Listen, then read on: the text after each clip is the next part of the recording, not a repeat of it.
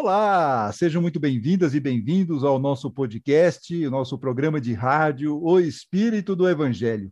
Aqui é Antônio Campos e você está acompanhando o nosso projeto especial de leitura comentada do livro Nosso Lar, que conta com as observações das colegas Sandra Curado e Sandra Rodrigues.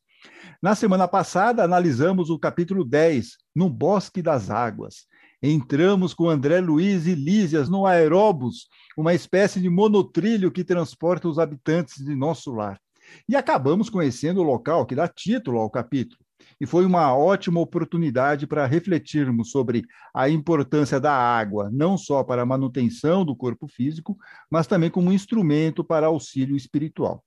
E agora estamos prontos para a continuação do passeio de André Luiz e Lísias pela colônia espiritual. Lembrando que os links para o capítulo e textos mencionados aqui nos comentários estão sempre lá nas descrições do episódio, tanto no YouTube quanto nos tocadores de áudio. Então vamos lá, vamos começar aqui o capítulo 11. Notícias do Plano, esse é o nome do capítulo. Capítulo 11, Notícias do Plano. Vamos lá. André Luiz falando. Desejaria, meu generoso companheiro, facultar-me, ou seja, permitir observações diferentes nos diversos bairros da colônia. Mas obrigações imperiosas chamavam-no ao posto, ou seja, André Luiz queria fazer uma série de outras é, perguntas e de repente Lisas também tinha aí uma série de outras informações para passar, mas ele foi chamado lá para o posto, o Lisas foi chamado para o posto. Então aí diz aqui o Lisas, terá você ocasião de conhecer as diversas regiões dos nossos serviços, exclamou bondosamente. Pois, conforme vê, os ministérios de nosso lar são enormes células de trabalho ativo.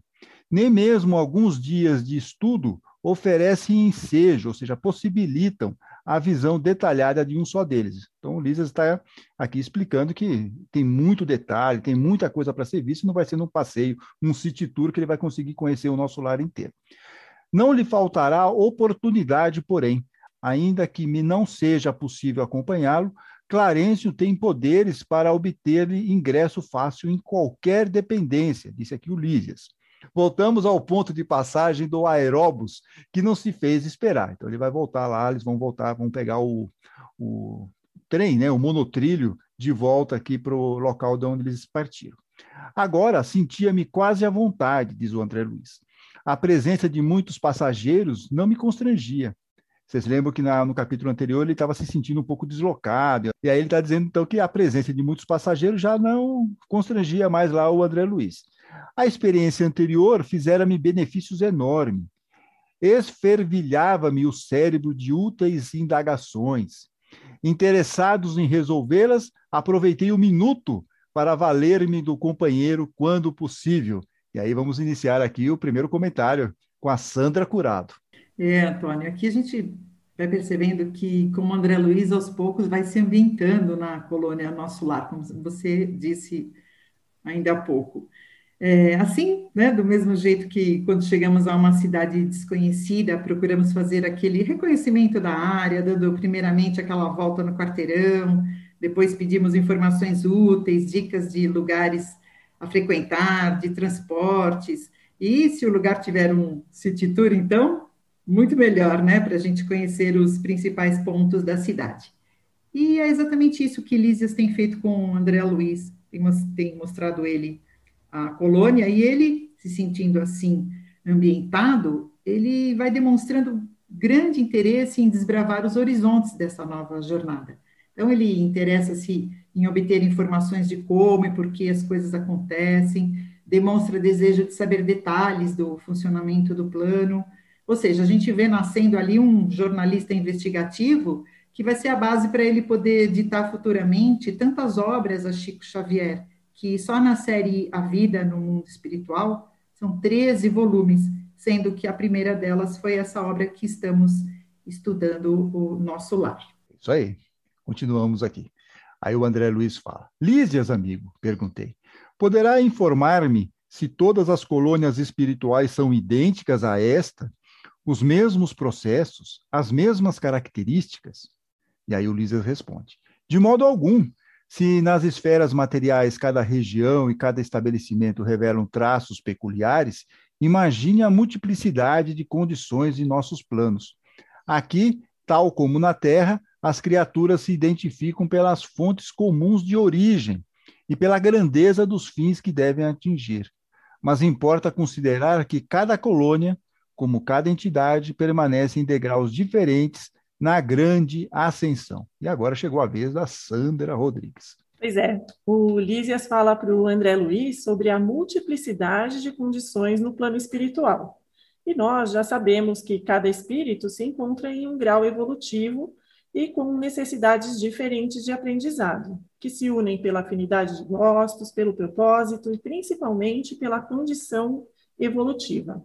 Então, nós podemos nos lembrar novamente do capítulo 3 do Evangelho segundo o Espiritismo, que fala: há muitas moradas na casa de meu pai, que está em João, no capítulo 14, nos versículos de 1 a 3. E nesse mesmo capítulo do Evangelho segundo o Espiritismo, Kardec nos diz que os diversos mundos habitados possuem condições muito diferentes uns dos outros, quanto ao grau de adiantamento ou de inferioridade dos seus habitantes, que há os que estão ainda inferiores à Terra, física e moralmente, outros no mesmo grau e outros superiores. E ainda nos diz que, conforme o espírito se ache mais ou menos depurado e desprendido dos laços materiais, variarão ao infinito o meio em que ele se encontre, o aspecto das coisas, as sensações que experimente, as percepções que tenha. Enquanto certos espíritos culpados erram nas trevas, os felizes gozam de uma luz resplandecente e do sublime espetáculo do infinito. Lembrando sempre que Kardec nos fala de mundos habitados e que o conceito de colônias espirituais foi trazido por André Luiz. Isso mesmo. Kardec, inclusive, ele fala de mundos habitados, que é o nosso aqui, por exemplo, está lá no Evangelho segundo o Espiritismo, no capítulo 3, e ele fala dos mundos transitórios, que é um local em que está lá na, no livro dos Espíritos, a partir da questão 234, que são mundos onde o espírito pode ficar temporariamente, mas não tem a mesma cara do nosso lar, tanto que na resposta 236 ele diz que a superfície desses mundos, não ele, né, os espíritos de luz que deram a resposta dizem que a superfície desses mundos é, é um, essa superfície é estéreo, não tem bosque das águas, não tem passarinhos, flores e tudo mais, que é uma das descrições é, do André Luiz ao longo dos capítulos. Bom, vamos voltar aqui para o Lísias, que está aqui explicando para o André Luiz essa, essa convivência com outros planos. Ele já está iniciando aqui um, umas explicações sobre isso. Diz aqui Lísias: todas as experiências de grupo diversificam-se entre si e nosso lar constitui uma experiência coletiva dessa natureza. Segundo nossos arquivos, muitas vezes os que nos antecederam buscaram inspiração nos trabalhos de abnegados, dedicados trabalhadores de outras esferas. Então, aqui tem um compartilhamento de informações.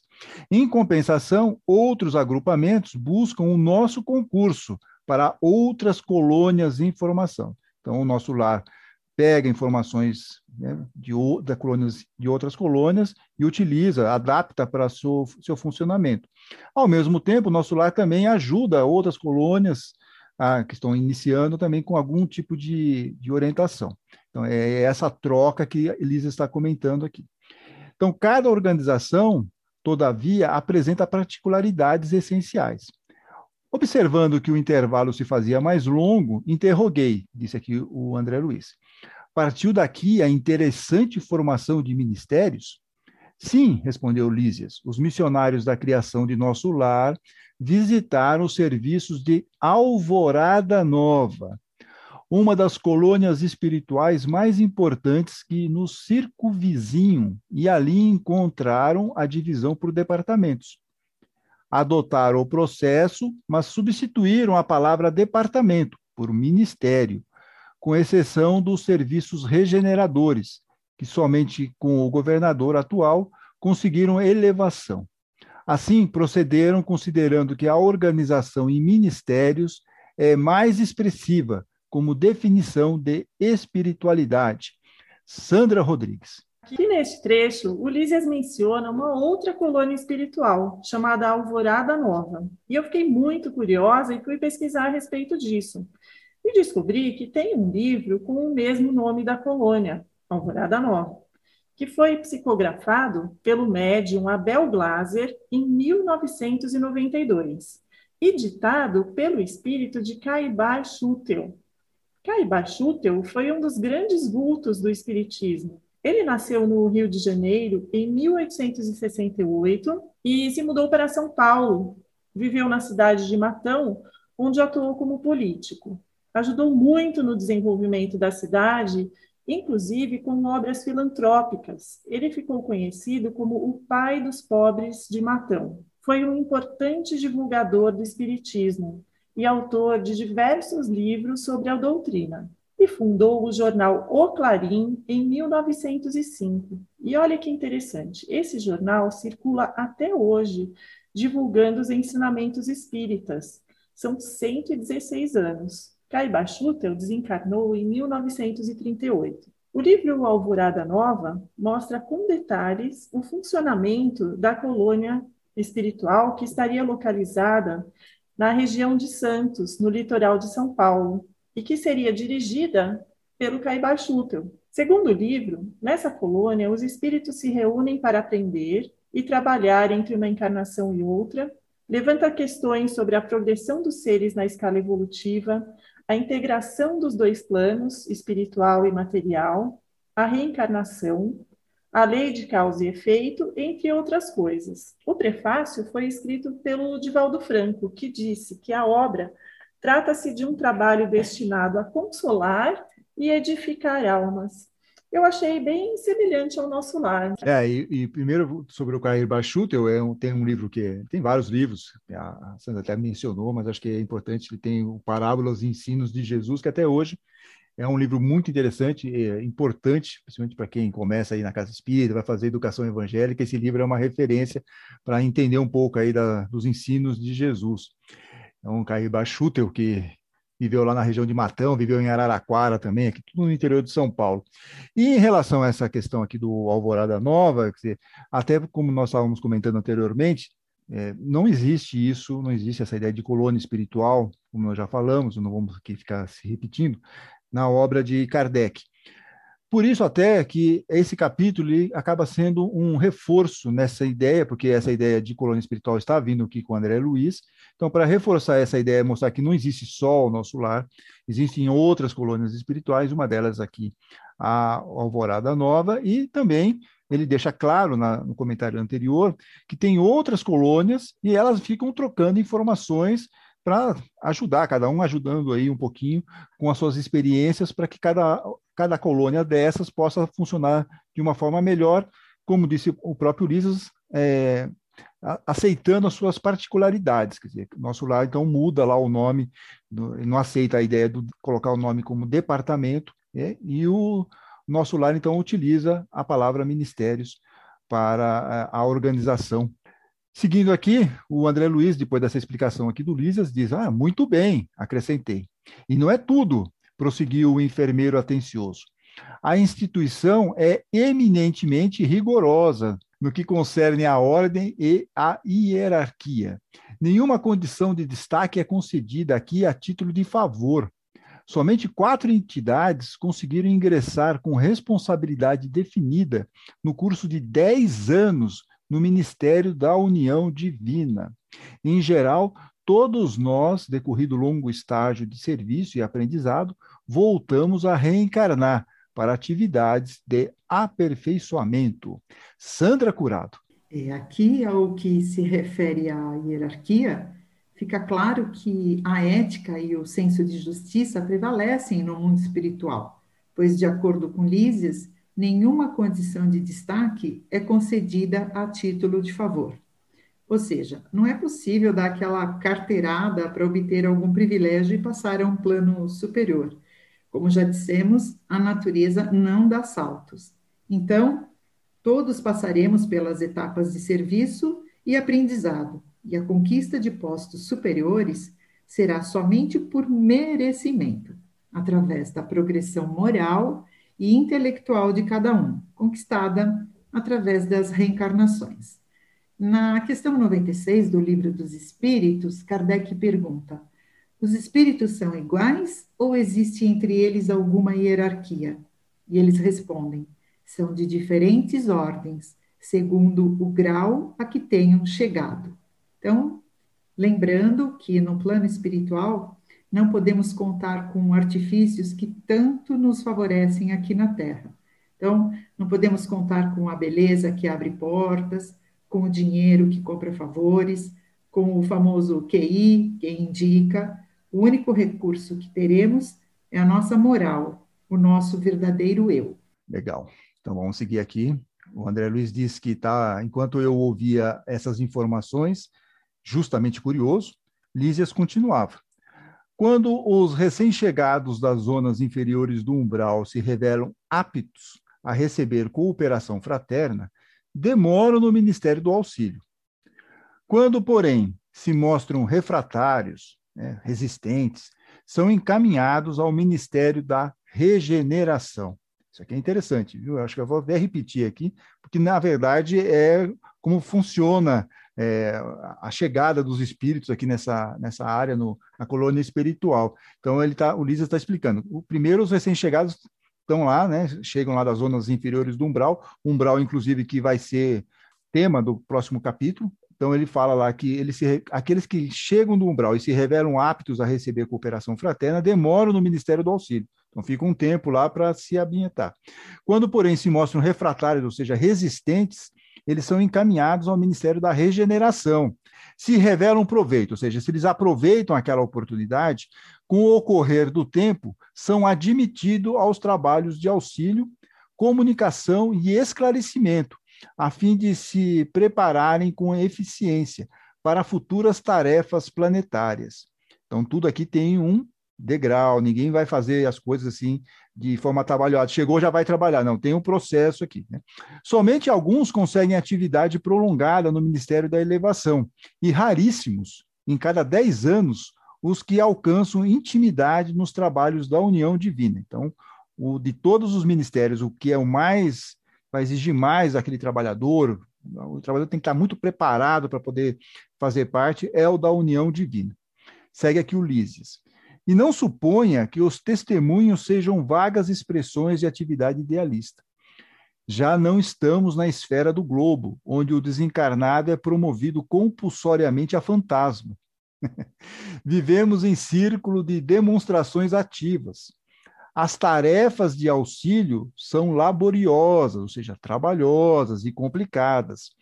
Os deveres no Ministério da Regeneração constituem testemunhos pesadíssimos, os trabalhos na comunicação exigem alta noção da responsabilidade individual. Os campos do esclarecimento requisitam grande capacidade de trabalho e valores intelectuais profundos. O Ministério da Elevação pede renúncia e iluminação. As atividades da união divina requerem conhecimento justo e sincera aplicação do amor universal. A governadoria, por sua vez, é sede movimentada de todos os assuntos administrativos, numerosos serviços de controle direto, como, por exemplo, o de alimentação, distribuição de energias elétricas, é, trânsito, transporte e outros. E aqui encontramos mais uma daquelas descrições do livro Nosso Lar que espelham o mundo terreno como distribuição de energia, cuidado com o trânsito e organização de transporte. Será que o mundo espiritual precisa deste tipo de ordenação administrativa tão humana? Fica aqui a questão. Mas voltemos ao livro e vamos continuar acompanhando aqui a descrição de Lísias. Aqui, em verdade, a lei do descanso é rigorosamente observada para que determinados servidores não fiquem mais sobrecarregados que outros, mas a lei do trabalho é também rigorosamente cumprida no que concerne ao repouso. A única exceção é o próprio governador, que nunca aproveita o que lhe toca, ou seja, o que lhe cabe nesse terreno. O governador não sai de folga, que inclusive nós já vimos isso em capítulo anterior. Sandra Curado. É, aqui Lísias dá uma breve explicação sobre o trabalho de cada ministério. Então, os espíritos recém-saídos do umbral e que querem ajuda fraterna, assim como aconteceu com André Luiz, eles vão para o Ministério do Auxílio. Os que ainda têm dificuldades de aceitação, de receber ajuda, vão para a regeneração, onde é feito um trabalho de muito amor e acolhimento. Na comunicação, exige grande responsabilidade na forma de, de mediar os espíritos. No esclarecimento, requer grande capacidade de valor intelectual. Na elevação, requer renúncia. E na união divina, a aplicação do amor universal. O trabalhador, além de auxiliar os outros espíritos, ele promove também a autocura e se prepara para futuras re reencarnações. Então, todos os departamentos são de grande responsabilidade e dedicação. Mas eu queria aqui destacar duas frases de Lísias que eu achei bastante interessante. A, a primeira é: e não suponha que os testemunhos sejam vagas expressões de atividade idealista. Ou seja, o idealismo não encontra eco no plano espiritual.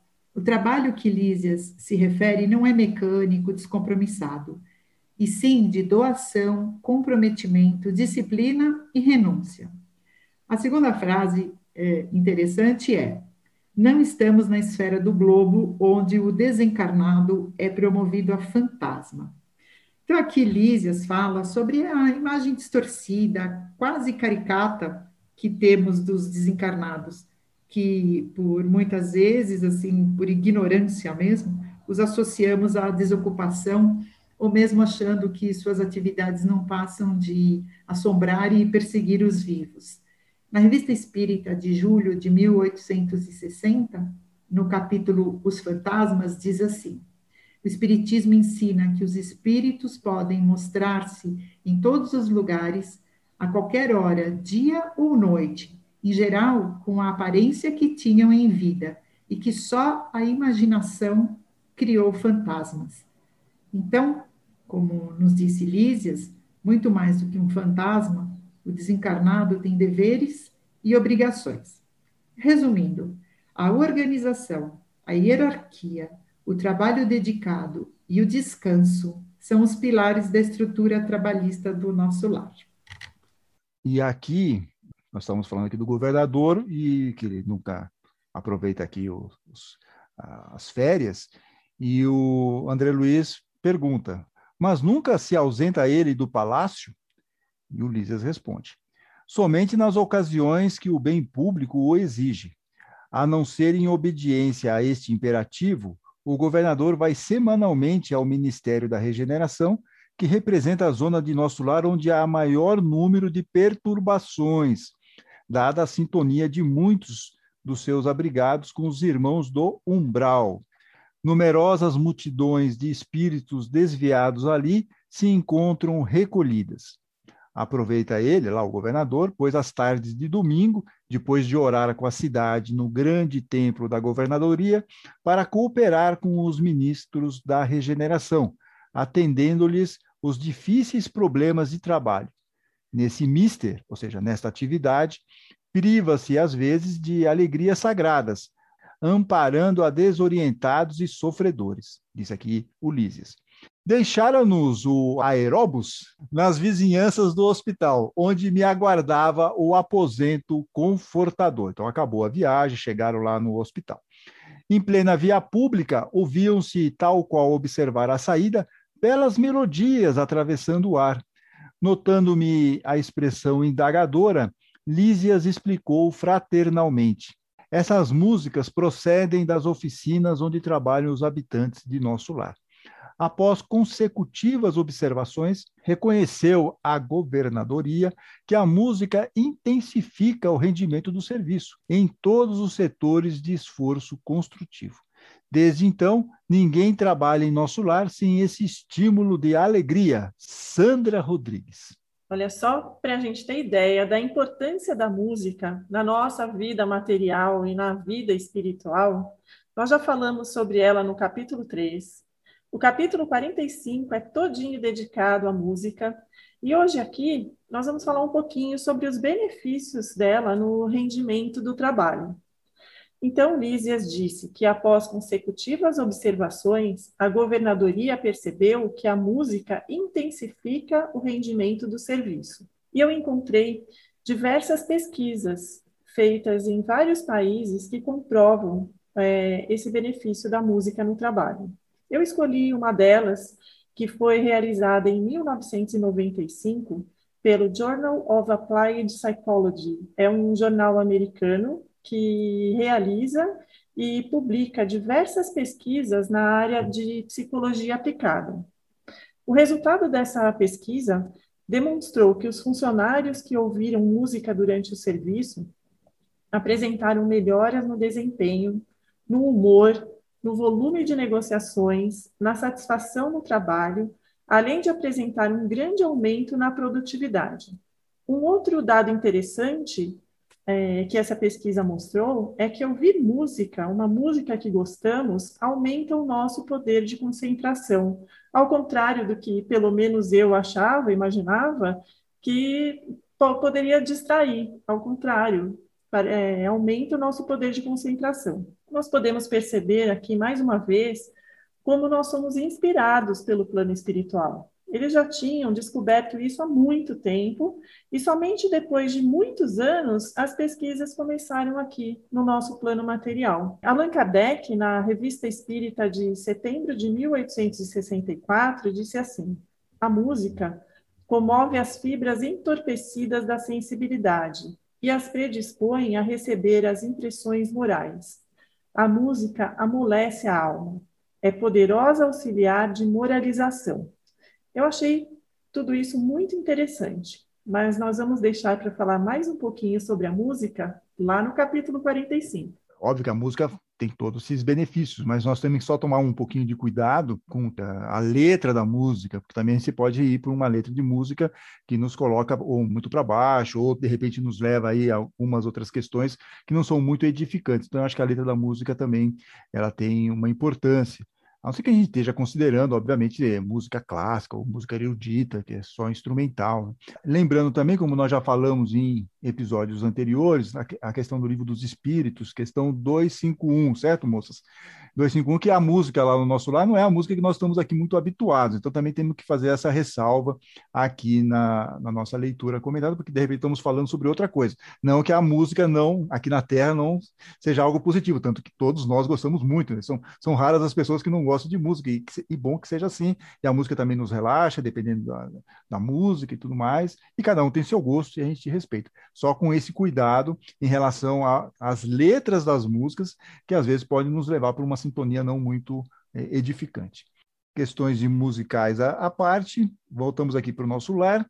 Nesse interim, intervalo de tempo, porém, chegáramos à portaria. Atencioso enfermeiro adiantou-se e notificou. Irmão Lísias, chamam-no ao pavilhão da direita para serviço urgente. O companheiro afastou-se, calmo, enquanto eu me recolhia ao aposento particular, repleto de indagações íntimas. E assim terminamos o capítulo 11. E na semana seguinte, na próxima semana, vamos ver o capítulo 12, o umbral. Lísias vai explicar para André Luiz um pouco mais sobre a tal zona inferior, onde o autor espiritual de nosso lar teria ficado por oito anos. Não perca, esse capítulo promete. Na próxima semana, o umbral. E agora estamos prontos para conversar com os nossos ouvintes. Envie a sua mensagem pelas redes sociais do Espírito do Evangelho. Estamos no Instagram, Facebook, Twitter, YouTube e também no WhatsApp e Telegram. Aliás, a nossa primeira mensagem de hoje veio pelo WhatsApp, não, Sandra Rodrigues? É verdade.